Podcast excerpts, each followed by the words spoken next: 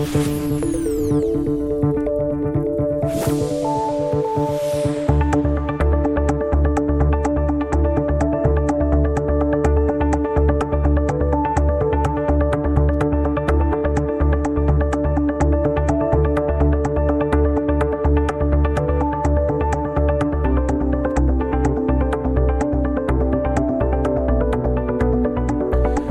¿qué tal? ¿Cómo están? Muy buenos días. 9 de la mañana y dos minutos. Bienvenidas, bienvenidos a Asturias al Día, en RPA, en la radio pública. Tenemos por delante, como cada mañana, hasta las 10 para recibir opiniones en torno a distintos asuntos que tienen actualidad en nuestra comunidad autónoma. Ya saben que el Gobierno del Principado ha anunciado que quiere movilizar antes de que acabe este año 25 millones para apoyar a los sectores económicos más castigados por la pandemia, como la hostelería o el comercio, obligados, ya saben, a cerrar ante el avance de los contagios. El Principado parece que va a tomar una decisión sobre el comercio en esta mañana de jueves. De momento no se sabe en qué sentido. Eh, parece que va a tener eh, gran peso la evolución de los parámetros sanitario, sanitarios, perdón, pero también parece que eh, desde el Ejecutivo quieren hablar de este asunto que está sobre la mesa, que se va a considerar la posible reapertura del, comercio. Veremos a ver qué ocurre durante las próximas horas. Por otra parte, los presupuestos de 2021 mm, ya tendrán en cuenta la crisis sanitaria. De hecho, el proyecto se está diseñando atendiendo a una máxima. La pandemia va a continuar durante el próximo año y por tanto las cuentas, eh, los presupuestos autonómicos tendrán que adaptarse a esa realidad. Ya saben que en los últimos días el gobierno asturiano ha mantenido encuentros con el resto de grupos políticos para tratar de llegar a un amplio acuerdo presupuestario. Ayer hubo reunión con Podemos. Eh, Daniel Ripa ha dicho que su formación buscará un acuerdo sobre los próximos presupuestos en base a propuestas concretas y no para salir en la foto. En este sentido han planteado varias líneas de diálogo que incluyen eh, asuntos como la fiscalidad, el bienestar social o la sanidad. Hoy el Gobierno del Principado se va a reunir de manera telemática con representantes del Partido Popular y si abrimos un poco más el foco ya saben que también esta mañana se van a votar las enmiendas a la totalidad presentadas en este caso en el Congreso de los eh, Diputados en relación con los presupuestos del Estado. Por otra parte, la Comisión Europea acaba de anunciar que da su autorización para firmar el acuerdo con Pfizer y BioNTech para el suministro de 200 millones de dosis de su vacuna contra la COVID-19, que podrían ampliarse a otros 100 millones de dosis más en caso necesario. Esto significa que el contrato cumple todas las condiciones administrativas necesarias para ser firmado, pero las dosis solo serán compradas formalmente una vez que se demuestre que la vacuna es segura y efectiva contra COVID-19 y que tiene la autorización de la Agencia Europea del Medicamento. El gobierno español no augura dificultades logísticas en la entrega de la vacuna contra el coronavirus pese a que existe preocupación en torno a, que debe conservarse en condiciones que podrían ser difíciles de cumplir incluso en los mejores hospitales. Ya saben que la vacuna de Pfizer debe conservarse a unos 80 grados bajo cero. El ministro de Ciencia, Pedro Duque, ha asegurado que la farmacéutica es consciente de las posibles dificultades de logística y ha propuesto un sistema completo por el cual todas esas dificultades que se pueden plantear por la necesidad de temperaturas muy bajas está incluido en la oferta que se hace. El ministro indica también que el Sistema Nacional de Salud recibirá la vacuna ya en los sitios adecuados, conservada suficientemente a baja temperatura, de manera que a partir de ahí ya se haga el trabajo normal. Y en este sentido ya saben que el Somafitag ha propuesto que los pozos de UNOSA puedan ser utilizados para almacenar las dosis de esta vacuna contra el COVID-19, una vez que se ha sabido que tiene que almacenarse perdón, a esa temperatura, unos menos 70, menos 80 grados para su conservación. El sindicato minero ha explicado que estos pozos disponen de una red de distribución de nitrógeno en su interior para enfriar las capas de carbón que permitiría acondicionar almacenes a esa temperatura. Hoy también pedimos opinión a María Fernández, portavoz adjunta del Partido Socialista en el Senado, Beatriz Polledo, diputada del Partido Popular en la Junta General, Patricia Martín, portavoz de Ciudadanos en el Ayuntamiento de Siero y Nuria Rodríguez, diputada de Podemos en la Junta General, sobre otro asunto, la brecha salarial. Y es que desde ayer, 11 de noviembre, hasta el día 31 de diciembre, las mujeres trabajan gratis. Aquí comienza Asturias al Día, con Roberto Pato. Con Amor Argüelles y Manolo Luiña en los controles de sonido, saludamos a nuestras invitadas en esta jornada. María Fernández, ¿qué tal? ¿Cómo estás? Buenos días. Todo buenos días, un placer estar de nuevo con vosotros. Muchas gracias. Beatriz Polledo, ¿qué tal Beatriz? ¿Cómo estás? Muy buenos días. Hola, buenos días Roberto. Hacía tiempo ya que no venía por esa tertulia. pues sí, hacía, hacía bastante. Tú, y María, tú y María. Sí, sí, correcto, correcto. Además hoy todo, hoy todo mujeres. Todo mujeres, ¿eh? ¿Verdad? Eso es. Estupendo. Eso lo iba a decir Nuria. Nuria, eso iba a decir yo, eso seguro que lo diría Nuria. Eh, Nuria, Nuria Rodríguez, ¿qué tal? ¿Cómo estás? Buenos días. Hola, buenos días. Pues lo mismo que mis compañeros, efectivamente iba a decirlo, estás en minoría, Roberto, hasta en, los controles del programa, con lo cual yo encantada. Ya sabes que yo estoy encantado con que sea así, ¿eh? Y, lo sé, lo sé, me consta. y Patricia Martín, ¿qué tal Patricia? ¿Cómo estás? Muy buenos días. ¿Qué tal? Muy buenos días, Roberto. Muy buenos días. Y muy bien acompañada de María, de Beatriz y de, Nuria. Un saludo a, mm. a todas. Bueno, Patricia, eh, llevas este mes el récord de asistencia, me parece, ¿no? Pues igual sí, ¿eh? en, el, en el programa. Yo lo, dejo ahí, ¿eh? Sí, igual sí, tengo una, alta actividad.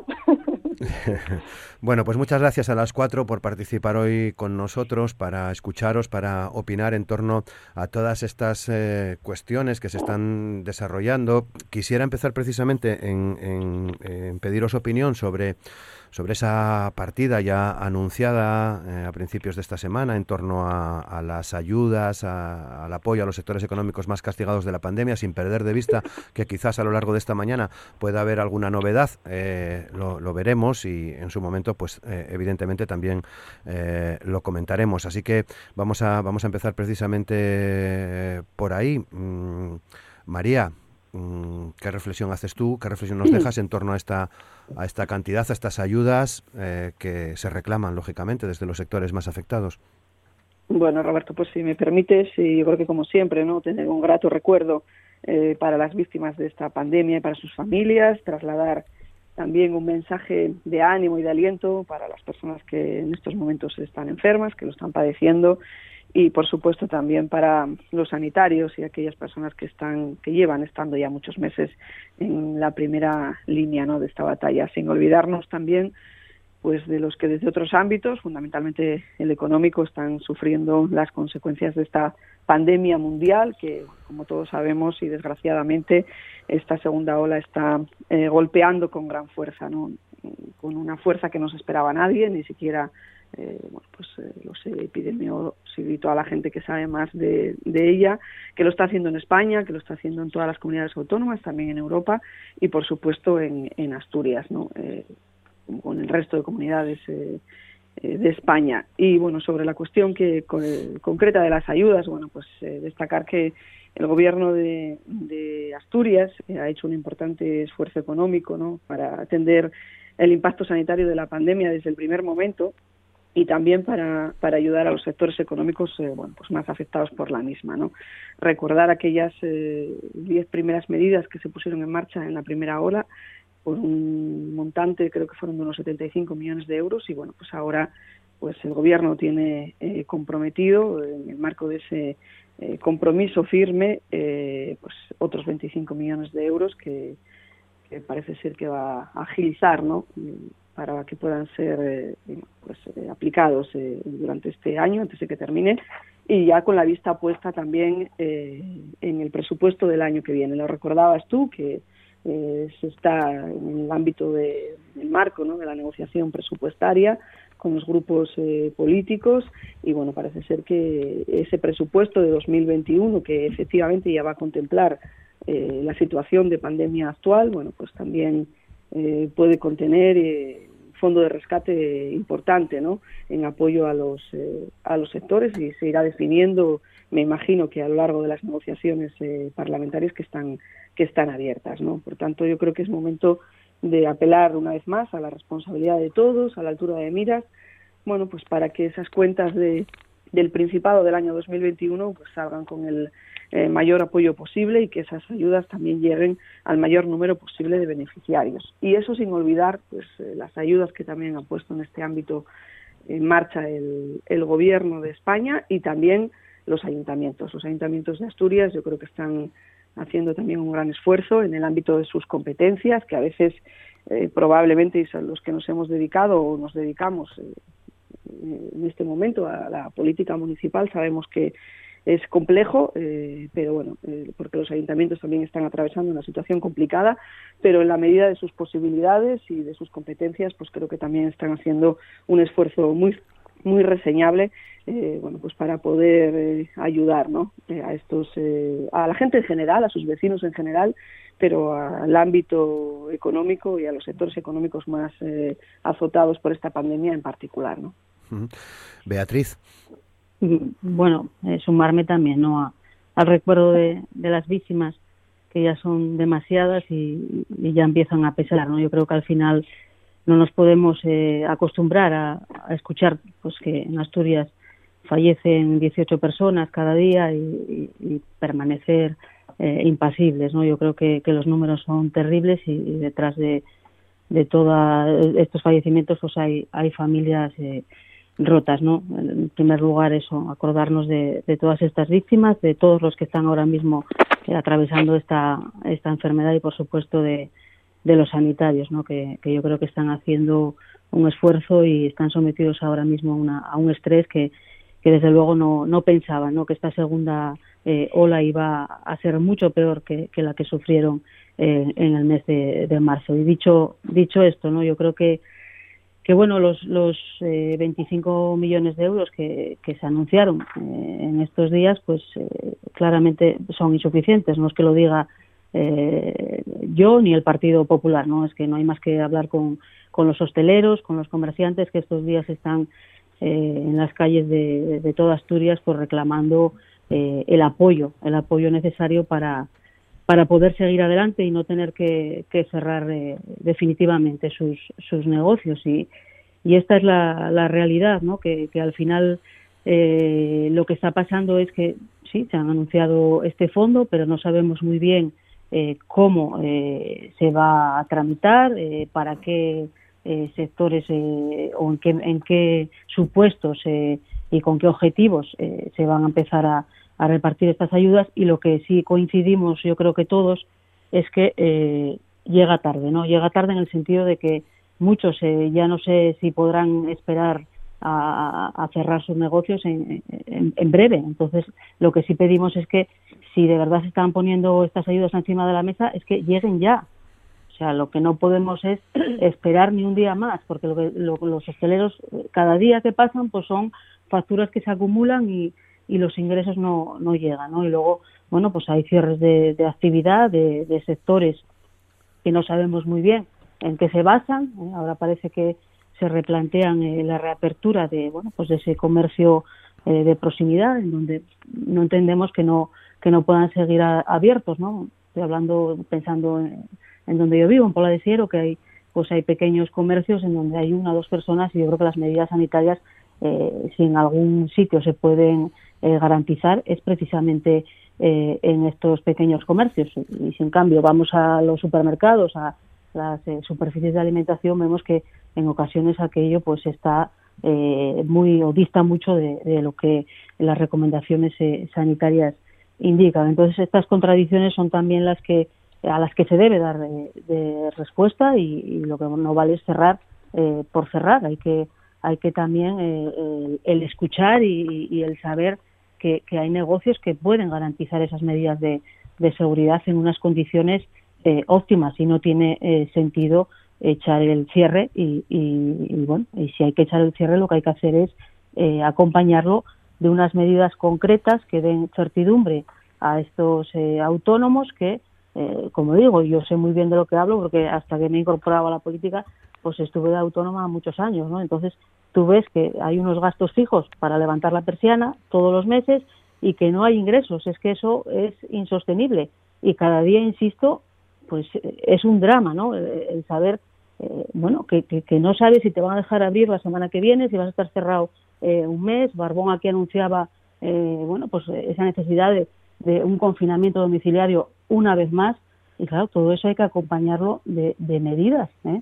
de medidas que, que, puedan dar cierta seguridad de que el autónomo pues va a tener un apoyo ¿no? desde la administración. hablaba María y, estoy de acuerdo, ¿no? Yo creo que se ha hecho un esfuerzo importante desde los ayuntamientos eh, con medidas, eh, bueno, pues eh, en cuestión de bonificaciones de tasas, de exenciones, esas tasas de terraza, todo eso está bien, pero yo creo que también es necesario que lleguen ya, y digo ya, ayudas directas y no podemos esperar a la negociación presupuestaria y dejarlo todo al, al presupuesto del año que viene porque va a ser muy tarde. Tienen que llegar, tienen que llegar ya y esperemos que esos 25 millones que se han anunciado pues se pongan eh, sobre la mesa en qué condiciones, cómo van a llegar y que se gestionen con la celeridad que la excepcionalidad del momento pues exige.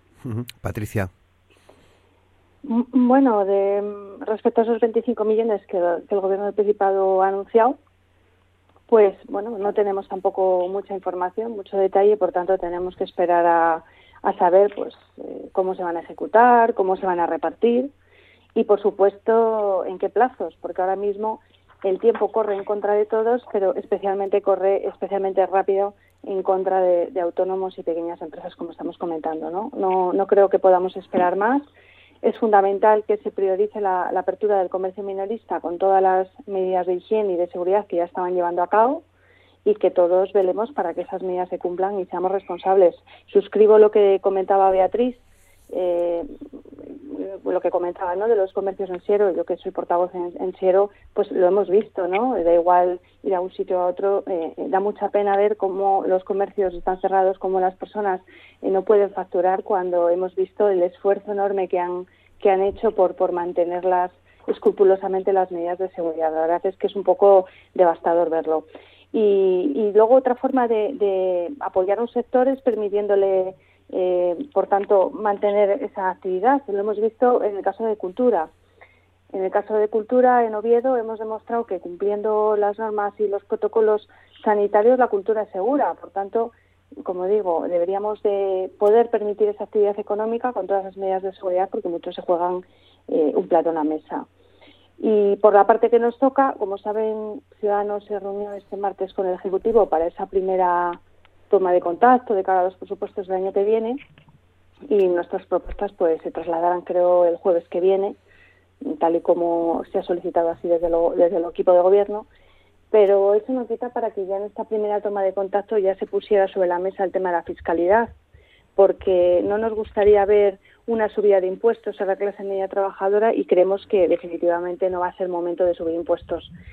Y luego, por otro lado, se acudió teniendo muy presente la importancia de, compensar a esos sectores más afectados el año que viene, porque lamentablemente pues van a seguir viéndose afectados, afectados obviamente. Por tanto, a ver qué cantidad pone el Gobierno sobre la, sobre la mesa para los presupuestos del 2021 para apoyar a estos afectados. Me imagino que lo iremos conociendo a lo largo de la negociación de los presupuestos y condicionados, me imagino, a, esas otras partidas que ya estarán comprometidas en, sanidad y en educación.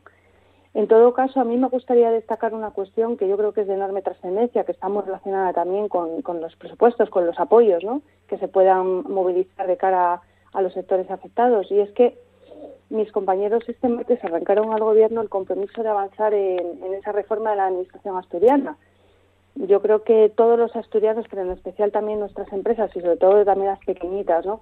Necesitan una administración que sea mucho más amigable, que sea más, más moderna y que agilice pues toda esta tramitación, toda esta eh, burocracia a la que se tienen que enfrentar todos los días y que es el gran caballo de batalla de muchas empresas de nuestra región y sobre todo, como digo, de, las más pequeñas, ¿no? que quizás tienen menos medios y menos, eh, menos solvencia.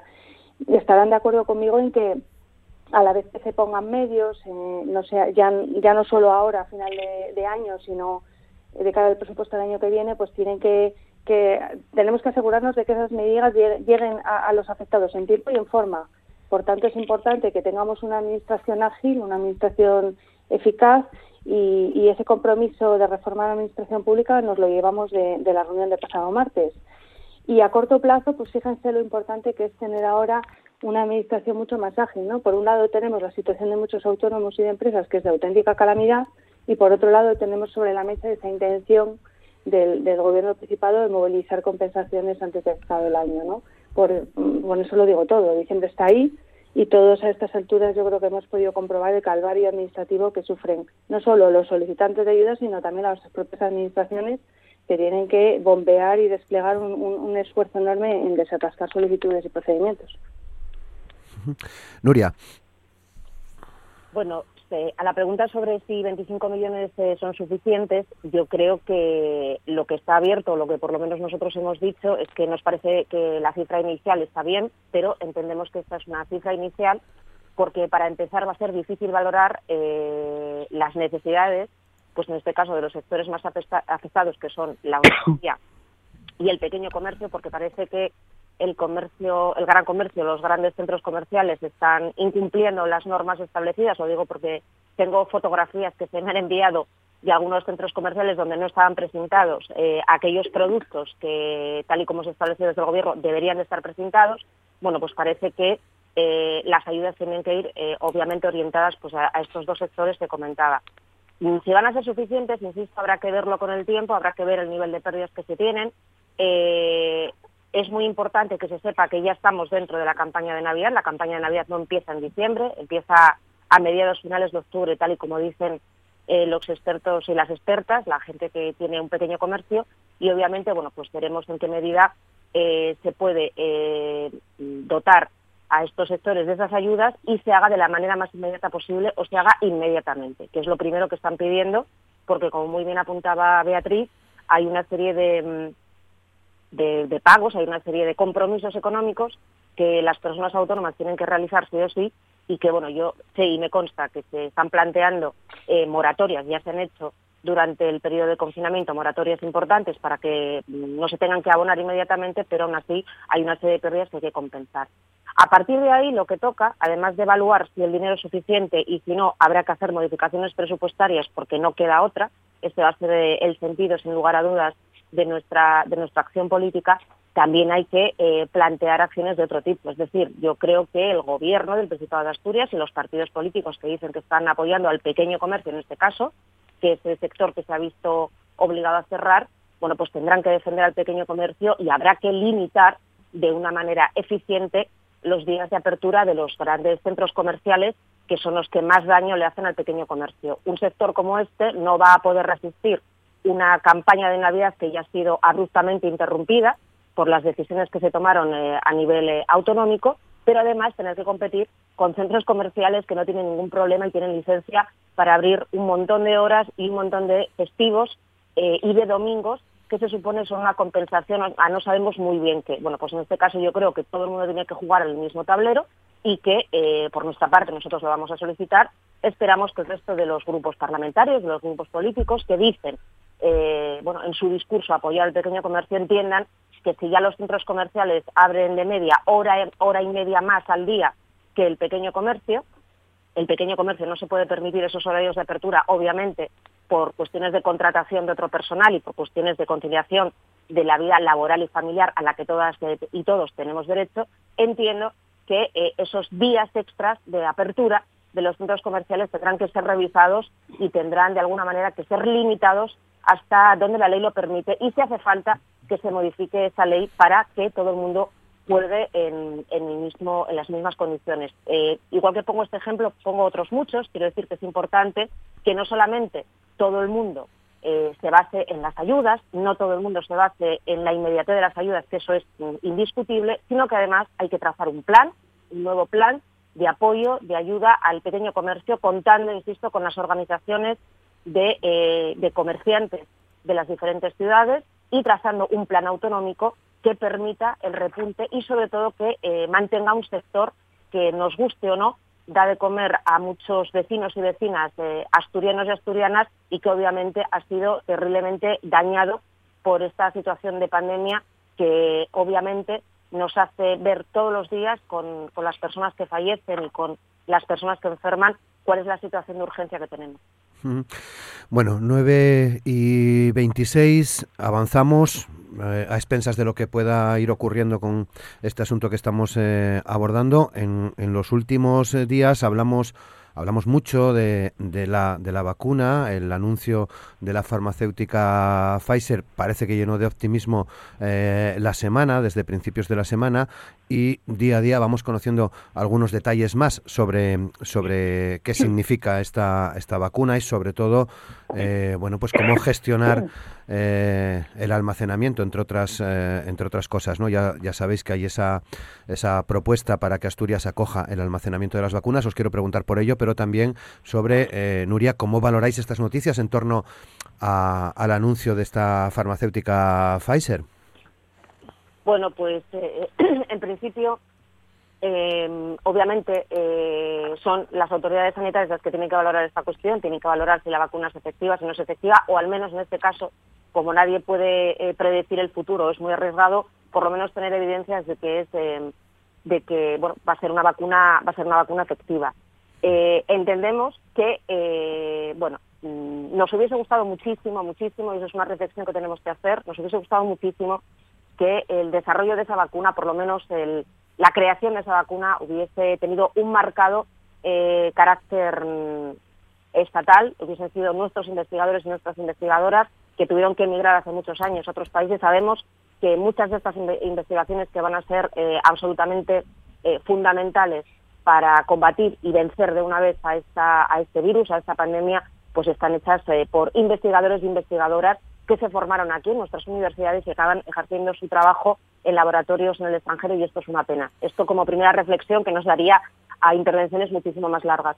Y como segunda reflexión, eh, los gobiernos, tanto el estatal como los gobiernos autonómicos, tienen que tener sí o sí la obligatoriedad, tienen que buscar la fórmula para poder almacenar en condiciones óptimas esa vacuna y para poder distribuirla eh, de manera óptima en el momento que se sepa efectivamente cómo se ha de hacer esa distribución y en el momento que, que, se sepa bueno, pues qué protocolos se van a establecer desde las autoridades sanitarias a nivel estatal o no.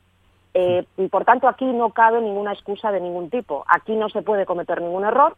Yo creo que aquí tenemos que demostrar que eh, cuando la ciudadanía eh, mete su voto en la urna, pues sabe a quién está eligiendo y hay que demostrar la máxima unidad y sobre todo la máxima efectividad posible, porque como bien dijeron mis compañeras antes y, y dije yo hace un minuto, nos va la vida en ello. Por tanto, bueno, creo que la responsabilidad es máxima y efectivamente, eh, como bien se ha apuntado, apuntabas tú en el inicio de la de la de esta eh, de esta tertulia de hoy, bueno, pues hay posibilidades que hay que explorar porque eh, bueno parece ser que podemos tener alguna alternativa al respecto, pero insisto, esto siempre tiene que venir de la mano de la opinión de las autoridades sanitarias y de los protocolos que se establezcan a nivel estatal y a nivel autonómico.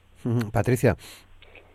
Bueno, sin duda el tema de la vacuna ha sido de las noticias más sonadas de esta semana, con, Pfizer anunciando ese 90% de eficacia, ¿no?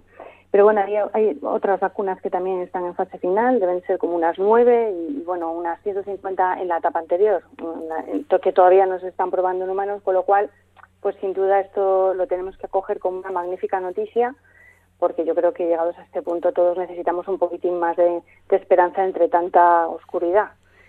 Eh, por nuestra parte, pues decir que confiamos en que el Gobierno de España esté bien asesorado, que afortunadamente contamos con la fortaleza de estar en la Unión Europea, y para, para eso estamos, ¿no? Pues para tener esa capacidad negociadora, esa capacidad de compra, y gracias a ella, pues eh, España va a obtener eh, vacunas para 10 millones de personas en una situación en la que ya se estaba hablando ayer de más de 60.000 víctimas en España, ¿no? Es tremendo.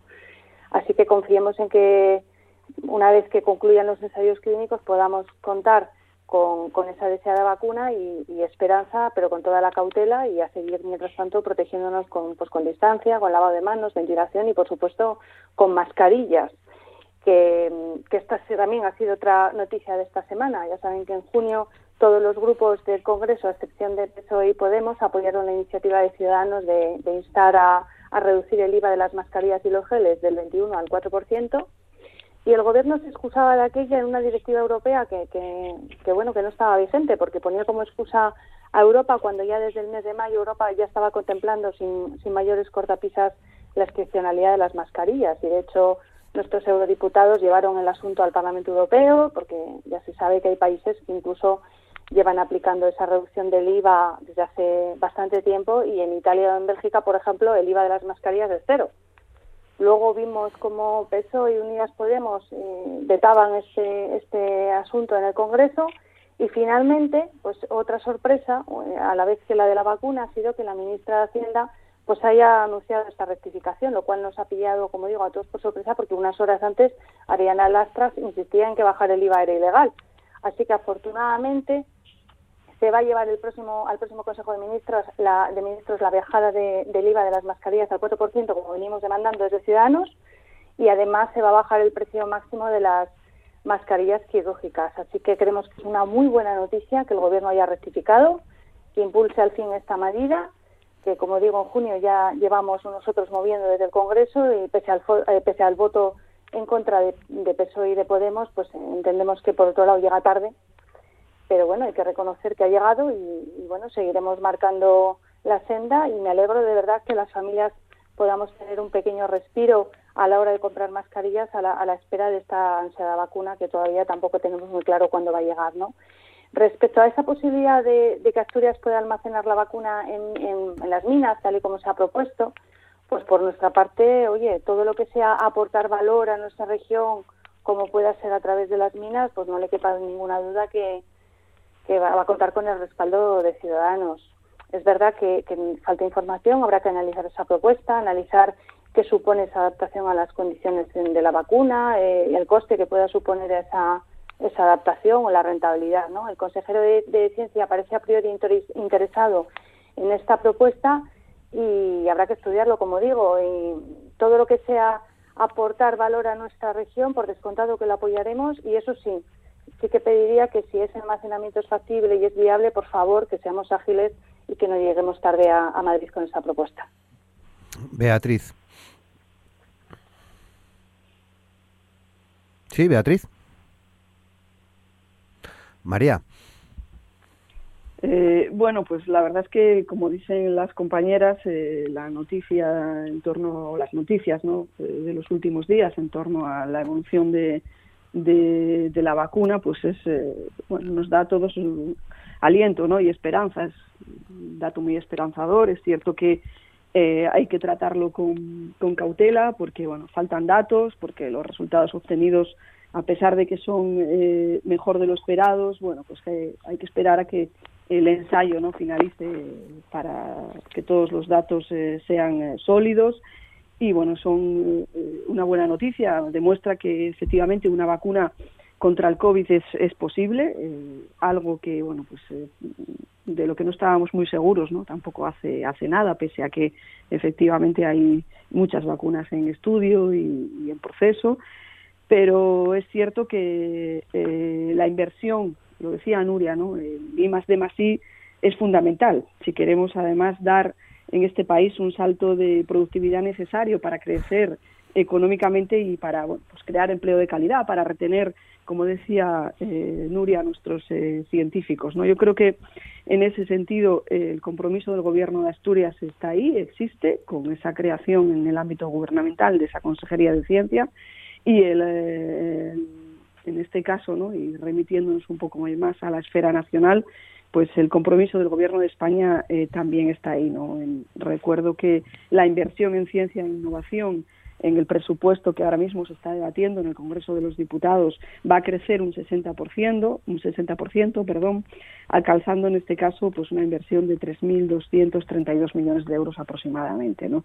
O sea que yo creo que en ese sentido, bueno, pues eh, es lo que decía al principio, ¿no? Un mensaje esperanzador. En cuanto a la posibilidad que se apunta, ¿no? De que desde Asturias y desde las instalaciones mineras, pues eh, se responda a un reto importante que tiene pues el tema de la vacuna, ¿no? Ese reto de vacunación jamás visto en, el mundo que al que probablemente nos vayamos a enfrentar, espero que más pronto que tarde bueno, pues eh, y, al que hay que añadir esa conservación, esa cadena de frío, pues yo creo que es una, una noticia también eh, positiva, ¿no? Eh, parece ser que es una propuesta, y así lo han afirmado desde el sindicato de los obreros mineros de Asturias, desde el SOMAS, una propuesta meditada, no es fruto de una ocurrencia, está consultada técnicamente y bueno, parece ser que puede ser viable, ¿no? Para Asturias efectivamente pues sería una, una noticia muy importante. Evidentemente hay que desarrollarla, hay que pues eh, ver eh, cómo, cómo podrá hacerse, ¿no? Yo supongo que ahora pues eh, toda la gente que sabe y toda la gente que técnicamente controla estas cuestiones, bueno, pues se podrá a trabajar en ello y finalmente, pues si así resultara, pues lo que decía al principio, no sería una noticia muy importante por Asturias y una apuesta bueno, pues por el empleo y por el desarrollo industrial y pues por la ciencia también en nuestra comunidad autónoma muy importante. Mm. Beatriz, ya estás ahí. Sí, que no te escuchábamos, sí. Sí, se me fue un momento la, la conexión, no sé qué ha pasado, pero ya, ya estoy aquí. Nada, bueno, eh, un poco la línea que se está diciendo, yo creo que, que al menos eh, parece que eh, tenemos una buena noticia, ¿no? Con, con esos niveles de, eficacia que se anuncian en cuanto a esa, a esa vacuna de Pfizer. Es verdad que hay, ahí están otras vacunas también en esa fase final y, y, y, bueno, hay esperanza, ¿no? Parece que estamos viendo esa luz al, al final del túnel, aunque con todas las, eh, las cautelas y bueno, sin bajar la guardia, ¿no? Porque eh, como se está diciendo, todavía queda un proceso menos largo, pero no va a ser eh, tan inmediato, ¿no? El poder llegar esa, que llegue esa vacunación a todas las, las personas y, y, hasta ese momento, pues hay que seguir también incidiendo en los en los tratamientos y, y bueno, no, no bajando sobre todo la guardia en, en cuanto a, a, los temas de, de, protección. ¿no? Yo creo que sí es una buena noticia, además eh, eh, de esa alta eficacia, yo creo que los laboratorios que, están ya en estas eh, fases finales pues son laboratorios que bueno, con, con, con, un recorrido y con una confianza que, que hace pensar que, que podamos estar ya llegando a, a esa a esa vacuna, ¿no? Están, es verdad que, que se decía muchas veces por los expertos, ¿no? Que, tardarían años, no podemos seguramente esperar esos dos, tres o cuatro años incluso eh, para probar eh, toda la, o para que tengan las garantías que, normalmente se, se exigen a unas eh, eh, vacunas y en esa carrera contrarreloj que se está llevando a cabo a nivel mundial, yo creo que, que la esperanza de que podamos pronto eh, poder contar con esa con esa vacunación pues bueno pues eh, nos eh, llena a todos de bueno de cierta de cierto optimismo ¿no? dentro de, todo lo que lo que se está viviendo con la con la pandemia y en cuanto al tema de del almacenamiento ¿no? en, los pozos eh, mineros pues un poco lo, lo dicho yo creo que que al final hay que ver si esto es eh, viable económicamente eh, hay técnicos que son los que tienen que que valora esta cuestión y, y por supuesto, si, si, podemos albergar ese almacenamiento en alguno de los eh, de los pozos, pues eh, bienvenido bienvenido sea. ¿no? Yo creo que en ese sentido también el consejero de ciencia salía hoy eh, comentando esta cuestión y, y, todo lo que lo que pueda ser que, que Asturias eh, pues aproveche esos eh, recursos mineros para esa posible posible almacenamiento con esas condiciones de, de bueno pues de temperatura ¿no? que tienen que, que cumplir para, para que las vacunas estén en condiciones eh, óptimas, pues pues nos parece una bueno pues una idea que, que creo que no está tampoco basada en la improvisación y que hay estudios y técnicos que, que avalan esta esta posibilidad. Muy bien, bueno, pues veremos también. Eh, yo quería, si me dejas... Sí, por supuesto, por supuesto, Nuria. Sí. Apunte, a ver, sí. lo digo porque, porque esto ya se ha debatido en otras ocasiones y yo creo que es importante que se le dé toda la información a la ciudadanía. ¿no? Cuando se hablaba de la bajada del IVA del 21% al 4% de las mascarillas o la gratuidad de las mismas, yo creo que hay que ser honestos y honestas con la población. Si tanto el Partido Socialista como en este caso Unidas Podemos hubiese votado a favor de la propuesta de Ciudadanos, esa bajada de, del precio esa gratuidad del precio iba a repercutir directamente sí o sí en las clases más populares porque supondría el aumento del IVA en otros productos o supondría eh, un aumento en otros ámbitos. ¿Y esto por qué lo, lo digo? Lo digo porque hay una, una ley de estabilidad presupuestaria que fue aprobada por el Partido Popular, de la que aún todavía no, no, nos hemos deshecho y evidentemente se está trabajando en ello, me consta, ya se están haciendo avances en ese sentido, pero es que además eh, cuando se habla de gratuidad tenemos que explicarle a las personas que las cosas no son gratuitas porque sí, se necesita una, no solamente una estabilidad financiera, sino que se necesitan fondos. Eh, en definitiva, se necesita dinero. Y a mí me sorprende que los partidos políticos que están en contra de pedir más esfuerzos económicos a quienes mejor eh, están económicamente, de hecho, a sectores que sabemos, porque los datos eh, son innegables y están ahí, sectores muy concretos que han aumentado su poder adquisitivo, sus ganancias y sus beneficios, inclu incluso en este momento de pandemia, incluso durante el confinamiento, yo no entiendo cómo puede ser que se le esté pidiendo al gobierno que eh, haga gratuitas las mascarillas, pero no quiera subir impuestos o cobrar impuestos incluso a quien más, eh, más dinero tiene o a quien tiene que hacer eh, mayor esfuerzo. Porque al final esto supone lo de siempre. Quiere decir que el ciudadano o la ciudadana de a pie dice, qué bien Ciudadanos, qué bien Partido Popular, qué bien Vox que me está pidiendo, que ha pedido la gratuidad de las mascarillas, me van a ser gratis, pero lo que no sabe es que después les va a repercutir en otro, en otro ámbito. Esto pasa como cuando hay eh, eh, empresas de telefonía móvil que te dicen eh, hágase, usted, hágase usted un contrato con nuestra compañía que le vamos a regalar un teléfono móvil y sabes perfectamente que el teléfono móvil ya te lo están cobrando probablemente en la factura porque nunca va a ser mucho más barata que a lo mejor en otras compañías de, eh, telefónicas o en otros ámbitos. ¿A qué me refiero con esto? Por ejemplo, me parece una incoherencia grave no estar peleando para que Amazon pague impuestos en el Estado español. Una empresa que opera en el Estado español, que paga eh, auténticos eh, delirios eh, mm, de sueldos a los trabajadores y trabajadoras, es decir, les paga nada prácticamente.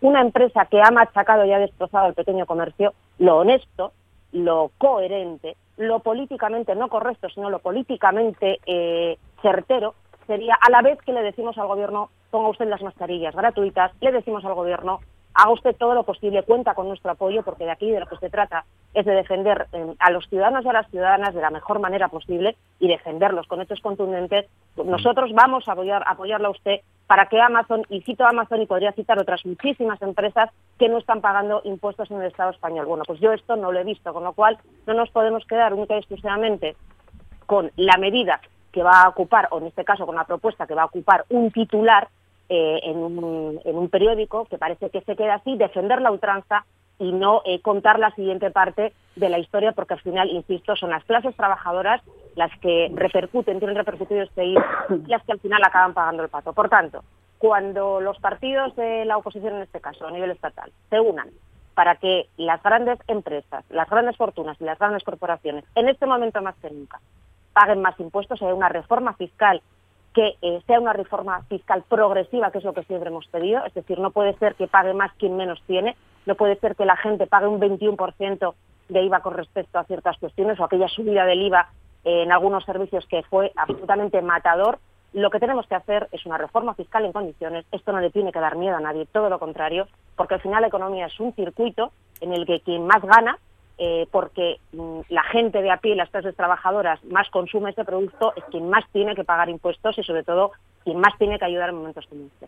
Bueno, 9 y 44, si queréis añadir algo ya con, cierta brevedad, por favor, que os quiero preguntar por, por la brecha, pero bueno, sí, adelante, Beatriz. Está mezclando una serie de temas que, bueno, yo, no sé a qué vienen, o sea, estamos en un debate de fiscalidad, que cada uno tiene un modelo, pero lo que está claro es que lo que no tiene un pase, Nuria, es que un producto de primera necesidad como son las mascarillas y que además es de uso obligatorio ahora mismo, tuviese un IVA de un 21%. O sea, yo no sé eh, eso qué tiene que ver con el discurso que nos acabas de dar ahora sobre la fiscalidad, que ya vemos lo bien que funcionan esos discursos en otros países, ¿eh? que bueno, podríamos también sacar eso a colación ahora. Entonces, yo lo que no lo que no entiendo es Francia. que Podemos esté en contra de que las mascarillas, como un, eh, eh, si me dejas como un sí, sí, sí, que no, además no, se, nos entendemos, sí. De primera necesidad se estuviera tuviera un gravamen de un 21% y de carácter obligatorio. Y está suponiendo además, se supone que para grupos vulnerables pues un coste de una familia eh, pues que tiene que usar la mascarilla tres o cuatro miembros, estamos hablando de 100 euros al mes. O sea, eso hace un agujero en la economía. Precisamente eh, de a los que supuestamente defendéis, de esas eh, personas en entornos vulnerables, pues que, pues que no, no tenía sentido. Y claro que hay que que dar eh, mascarillas gratuitas precisamente a esos colectivos. Y este grupo parlamentario ya llevó a la Junta General del Principado una propuesta, una propuesta, una propuesta de bajada del IVA y no y no ahora, hace por lo menos cuatro meses, ¿eh? que era precisamente bajar el IVA a las mascarillas y precisamente la gratuidad para, para muchas personas y grupos vulnerables. ¿Y qué pasó? Que salió que no. ¿eh? ¿Y quién votó en contra? Bueno, pues los de siempre quede claro. claro, estamos ahora hablando aquí del IVA sí, por supuesto. Y eso ya se llevó hasta Junta General. ¿eh? Esa bajada ya se llevó ¿eh? para instar al gobierno a que la bajara. Y salió en esta Junta General que no, con los votos de la izquierda. Patricia. Sí, nada, brevemente no, porque ya está todo dicho, yo creo, ¿no? Yo creo que las personas que nos están escuchando saben perfectamente la diferencia las diferencias eh, también en política que, tenemos diferentes partidos y, lo que está claro es que hay partidos que prefieren que el dinero se quede en, otros en otros eh, en otras cuestiones como pues no sé privilegios independentistas en vez de en las familias españolas que más lo necesitan pero no nos preocupemos porque lo que se deja de, embolsar por el IVA descuida que se nos va a repercutir en los refrescos que precisamente son los que beben los niños y seguramente en el diésel. Entonces bueno quiero decir es está todo dicho, ¿no? Eh, aquí vamos a hablar de hechos y, ya está. No, no, hay que darle más vueltas ni hay que excusarse, hay que asumir las decisiones de, cada partido. María. Eh, sí, muy breve, Roberto. Ah, la verdad es que esto daría probablemente para un programa o para más, ¿no? El, debate sobre el sistema fiscal, no además se tiene mucho de, ideológico, pero lo que sí está claro es que eh, este gobierno, el gobierno de España y también el gobierno de Asturias, efectivamente eh, lo que está defendiendo es una necesidad que hay en, avanzar hacia un sistema tributario más justo y progresivo, ¿no? en el que cada uno pues aporte según la capacidad que tiene y reciba según la necesidad. Yo quiero pensar que esos grupos eh, vulnerables a los que hacen referencia las compañeras y bueno pues eh, ven cubiertas sus necesidades ¿no? de acceso a las a las mascarillas a través bueno, pues de los diferentes ámbitos y de las diferentes ayudas. Lo que está claro es que no se puede hablar de justicia social sin una justicia eh, fiscal. Por tanto, yo creo que para el Gobierno de España, eh, para el Gobierno de coalición de España, es una prioridad seguir dando pasos en esa eh, dirección, ¿no? en la necesidad de un sistema fiscal que sea moderno y que se adapte pues, a, la, a, la, situación actual, ¿no? y sobre todo añadiéndole además eh, la situación de crisis actual para que permita bueno pues acompasar eh, las medidas fiscales eh, con ese objetivo de reconstrucción y de recuperación económica y social sobre todo social que tenemos en este país. Muy bien, bueno, 9 y 48. El, el próximo lunes, ya lo digo para meter un poco la cuña también, eh, vamos, a, vamos a hablar con UGT, con comisiones, con la catedrática de la Universidad de Oviedo, eh, eh, Carolina Martínez, vamos a hablar con la FADE sobre la brecha salarial. Pero hoy quiero preguntaros a vosotras en torno a este asunto. Nos quedan 10-12 minutos, o sea que, bueno, cierta brevedad en las en las eh, opiniones sobre este, este hecho. Desde, desde ayer, eh, las mujeres trabajáis gratis a consecuencia de esta brecha salarial, 51 días, los que nos quedan hasta eh, finales de este año, hasta, hasta el 31 de diciembre. Los datos que tengo sobre la mesa son los últimos que se conocen, corresponden al año 2018, son los datos de Eurostat. Eh, España registra una brecha salarial del 14%, según estos últimos datos eh, registrados. Está por debajo de la media de la Unión Europea, que está en torno al 15,7%. La pregunta, eh, ¿qué opináis eh, de esto, de esta brecha salarial y si es necesaria mm, legislación, legislación y legislación? Nuria. Bueno, pues eh, ayer ya presentamos una, una PNL que fue apoyada por la mayoría de la, de la Cámara precisamente para poner en funcionamiento mm, en Asturias para utilizar bueno pues todos los recursos que, que ya tenemos y adecuar todas toda la legislación y todas mm, los reglamentos eh, de los ámbitos que sean, de los ámbitos autonómicos y también, si es posible, locales, bueno, pues para, para, para poner en funcionamiento lo antes posible esta ley de, igualdad retributiva, que yo creo que es, sin duda alguna, un grandísimo avance, es un reconocimiento de que el hecho de que las mujeres estén en las instituciones sirve para mucho eh, yo decía ayer en, los ejemplos que ponía que bueno pues ya se terminó por fin eh, ya tenemos instrumentos para, para, para que no vuelva a producirse pues esas situaciones en las que hay una y esto es muy habitual y no es peyorativo para las mujeres digo que es una cuestión que está ocurriendo mujeres que son contratadas como secretarias de una organización o secretarias de dirección de una empresa y cuando se dan cuenta pues están negociando eh, contratos con otras eh, con otras empresas eh, de cientos de miles de millones y esto no es infrecuente y por esa por ese trabajo por esa responsabilidad pues nunca se eh, les dan ni se les modifica la categoría que tienen sino que se les mantiene con el mismo sueldo esto se terminó esto no puede pasar y puse algo a gran escala pero lo puedo poner a pequeña escala supermercados donde un hombre que sí tiene el título entendamos entre comillas de encargado pues cobra más, mientras que hay otras eh, mujeres que a lo mejor no tienen ese título de encargadas y están haciendo labores similares un día tras otro, tras otro y sin recibir ningún tipo de complementos. Bueno, pues eh, yo creo que, hay que felicitarse por la consecución de, esta, de esta ley, sobre todo porque esta ley va encajada dentro de otras eh, medidas eh, bueno, que tienen que ver con, los planes de igualdad, que eh, a mi juicio y a juicio de muchas de nosotras, de muchas mujeres feministas, al final resultaban única y exclusivamente papel mojado. Y lo que tenemos que hacer ahora es, las mujeres sobre todo, ser muy coherentes con lo que se ha conseguido y reconocer que, bueno, pues que gracias a, las ministras y al gobierno que tenemos actualmente, esta ley se ha podido hacer realidad, una ley que, como en otras muchas cosas que lleva haciendo este gobierno, es eh, pionera. Y solo brevemente, eh, Roberto, quiero decir que mm, este gobierno puso en funcionamiento el ingreso, el ingreso mínimo vital que otros partidos políticos que están hoy aquí representados lo llaman de paguita. Es decir, hay una incoherencia, hay una contradicción en lo que se dice y, como decía María, creo que estaría bien tratar este tema eh, de manera más extensa en algún momento porque creo que los debates y los discursos no son baladíes, son importantes y la gente los tiene que conocer. Muy bien, Patricia. Bueno, eh, eh, los datos son terribles, ¿no? Eh, con la brecha salarial, no está claro que no estamos haciendo ni suficiente ni lo suficiente para, para abordar este problema. No, termina de, atajarse. Parece que, en este sentido la brecha salarial en España ya es crónica, ¿no? No terminamos de salir de ella y al final no deja de ser una, una expresión de la discriminación que sufrimos las mujeres en el mercado de trabajo. Es algo que nos afecta a nivel regional, a nivel nacional, incluso diría a nivel europeo.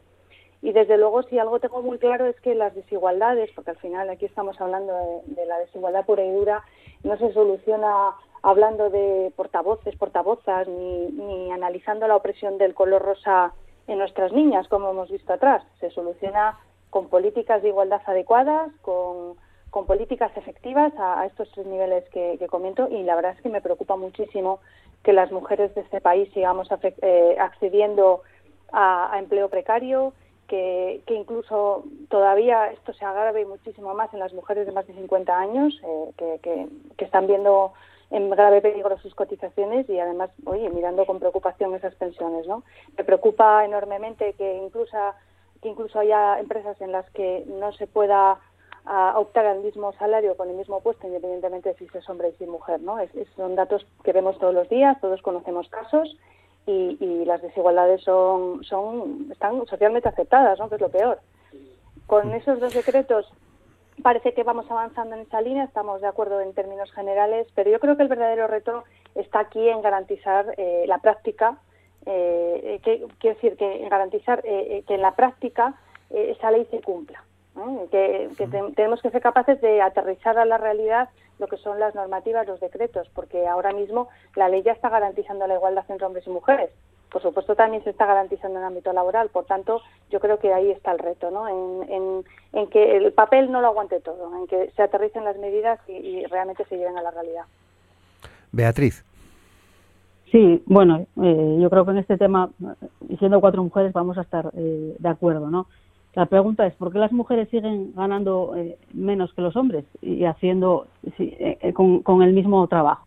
Ese sería el punto de partida y luego estoy de acuerdo con, con Patricia, ¿no? Hay que legislar, es cierto, pero a veces sí hay igualdad legal, pero lo que falta es esa igualdad real. tenemos que seguir avanzando en esa desigualdad salarial. Ayer también se habló de brecha salarial en la Junta General y yo como portavoz tuve que defender, y estas son las hipocresías ¿no? de la izquierda, eh, que viene aquí hoy y nos habla de, la igualdad y, de todo lo que han hecho ellas eh, y ellos, eh, en, este, en este caso, por la, por la igualdad, pero ayer, ayer se llevó a la Junta General una proposición de ley para acabar con la brecha salarial en la administración pública y más en concreto de la brecha salarial que existe con las mujeres médicas que se quedan embarazadas y que durante esa etapa de maternidad pierden el 30% de sus retribuciones. Y curiosamente, curiosamente digo, curiosamente, no lo, no, lo digo por ti, que, que vosotros votasteis a favor, pero curiosamente el Partido Socialista y Izquierda Unida votaron que no. ¿eh? Y sigue habiendo desigualdad eh, y brecha salarial, ya no la, en la empresa privada, que también, pero en la misma administración eh, pública, que es donde deberíamos estar dando ejemplo. Este, bueno, pues es una más de esa retórica a la que estamos acostumbrados, de esa hipocresía, eh, la que se envuelve la izquierda, pero al final, a la hora de poner eh, medidas concretas y de dar solución a esa brecha salarial, pues ayer nos hemos encontrado que las médicas en Asturias, eh, y casi exclusivamente en Asturias, cuando están en un periodo de la maternidad, bien sea de la estancia y en otras y en otros procesos, pues cobran un 30% menos que cobran, por ejemplo, en Madrid, o que cobran en Galicia, o que cobran en otras comunidades autónomas. Entonces, empecemos dando ejemplo por la administración pública, que es donde tenemos la competencia, ¿eh? para luego exigir, eh, eh, bueno, pues a la, empresa privada, claro está, que también cumpla con esa, con esa igualdad y que no se produzca brecha, brecha salarial. Pero insisto, estamos un poco hartos de la, de la hipocresía de la izquierda en, en, este, en este aspecto. María. Bueno, yo creo que para los socialistas, eh, yo creo que todo el mundo sabe que la igualdad es una eh, cuestión prioritaria, ¿no? Y, aunque eh, algunas compañeras hablen de, esa hipocresía de la izquierda, de falta de acciones, yo creo que a lo largo de, los años y de los tiempos en los que tanto a nivel estatal como a nivel regional hemos tenido responsabilidades de, gobierno, pues hemos tomado medidas concretas ¿no? y hemos puesto en marcha acciones concretas para poner fin a una situación tremendamente injusta. Es inaceptable que en nuestra sociedad y en concreto en nuestro mercado laboral un hombre y una mujer perciban un salario diferente por realizar el mismo trabajo. Y como digo, el Gobierno de España y el Gobierno de Asturias pues eh, están actuando en ese terreno de forma decidida y, contundente. ¿no? Eh, nuestra sociedad no, en nuestra sociedad evidentemente no tiene cabida ya la, la discriminación y en este caso la discriminación salarial. Y eh, desgraciadamente pues eh, la pandemia no ha dado si cabe más visibilidad a determinadas injusticias y en este caso eh, una de ellas es la brecha salarial no aquí aprovecho pues, para decir que en el marco del presupuesto que también que en estos momentos se está tramitando en el, en el Congreso pues el como dato, el Ministerio de Igualdad pues tiene 451 millones más de, aportación, ¿no? aumentando su presupuesto en un 157% más con relación al presupuesto en, vigor. Y bueno, pues eh, eh, aprovecho también pues eh, para huir de, de, todas estas cuestiones y alcanzar esa plena igualdad entre hombres y mujeres y seguir poniendo en marcha eh, en el ámbito legislativo medidas ¿no? que refuercen las que ya han adoptado los, eh, los gobiernos pues, para pedir que todos tengamos eh, altura de miras, que todos los partidos tengan altura de miras suficientes, bueno, pues para aprobar un, un presupuesto, que es un presupuesto, como decía ayer la ministra, un presupuesto de país, un presupuesto de futuro y un presupuesto, bueno, pues con una base social importante, y, que permita bueno pues seguir transformando este este país que sirva eh, de revulsivo para el estado del bienestar para canalizar esos fondos que vendrán de la Unión Europea y que también nos van a permitir recuperarnos de esta situación tan eh, tan complicada. Y bueno pues eh, para seguir trabajando no solo en pro de la igualdad no sino también en esa reconstrucción social fundamentalmente económica. y fundamentalmente social de la que hablaba de la que hablaba anteriormente muy bien, pues lo dejamos aquí. Estamos a punto de llegar a las 10 de la mañana. Muchas gracias a las cuatro, eh, a María Fernández, a Patricia Martín, Nuria Rodríguez y Beatriz Polledo por participar hoy con nosotros. Les recuerdo a todos ustedes que mañana viernes estaremos aquí a las 9 de la mañana con Sara Menéndez, presidenta de la Unión de Comerciantes del Principado de Asturias, Almudena Cueto, responsable de UPTA en Asturias, Patricia Oreña, de ATA Asturias y Julio González Apico, director general de Comercio. Gracias, hasta mañana.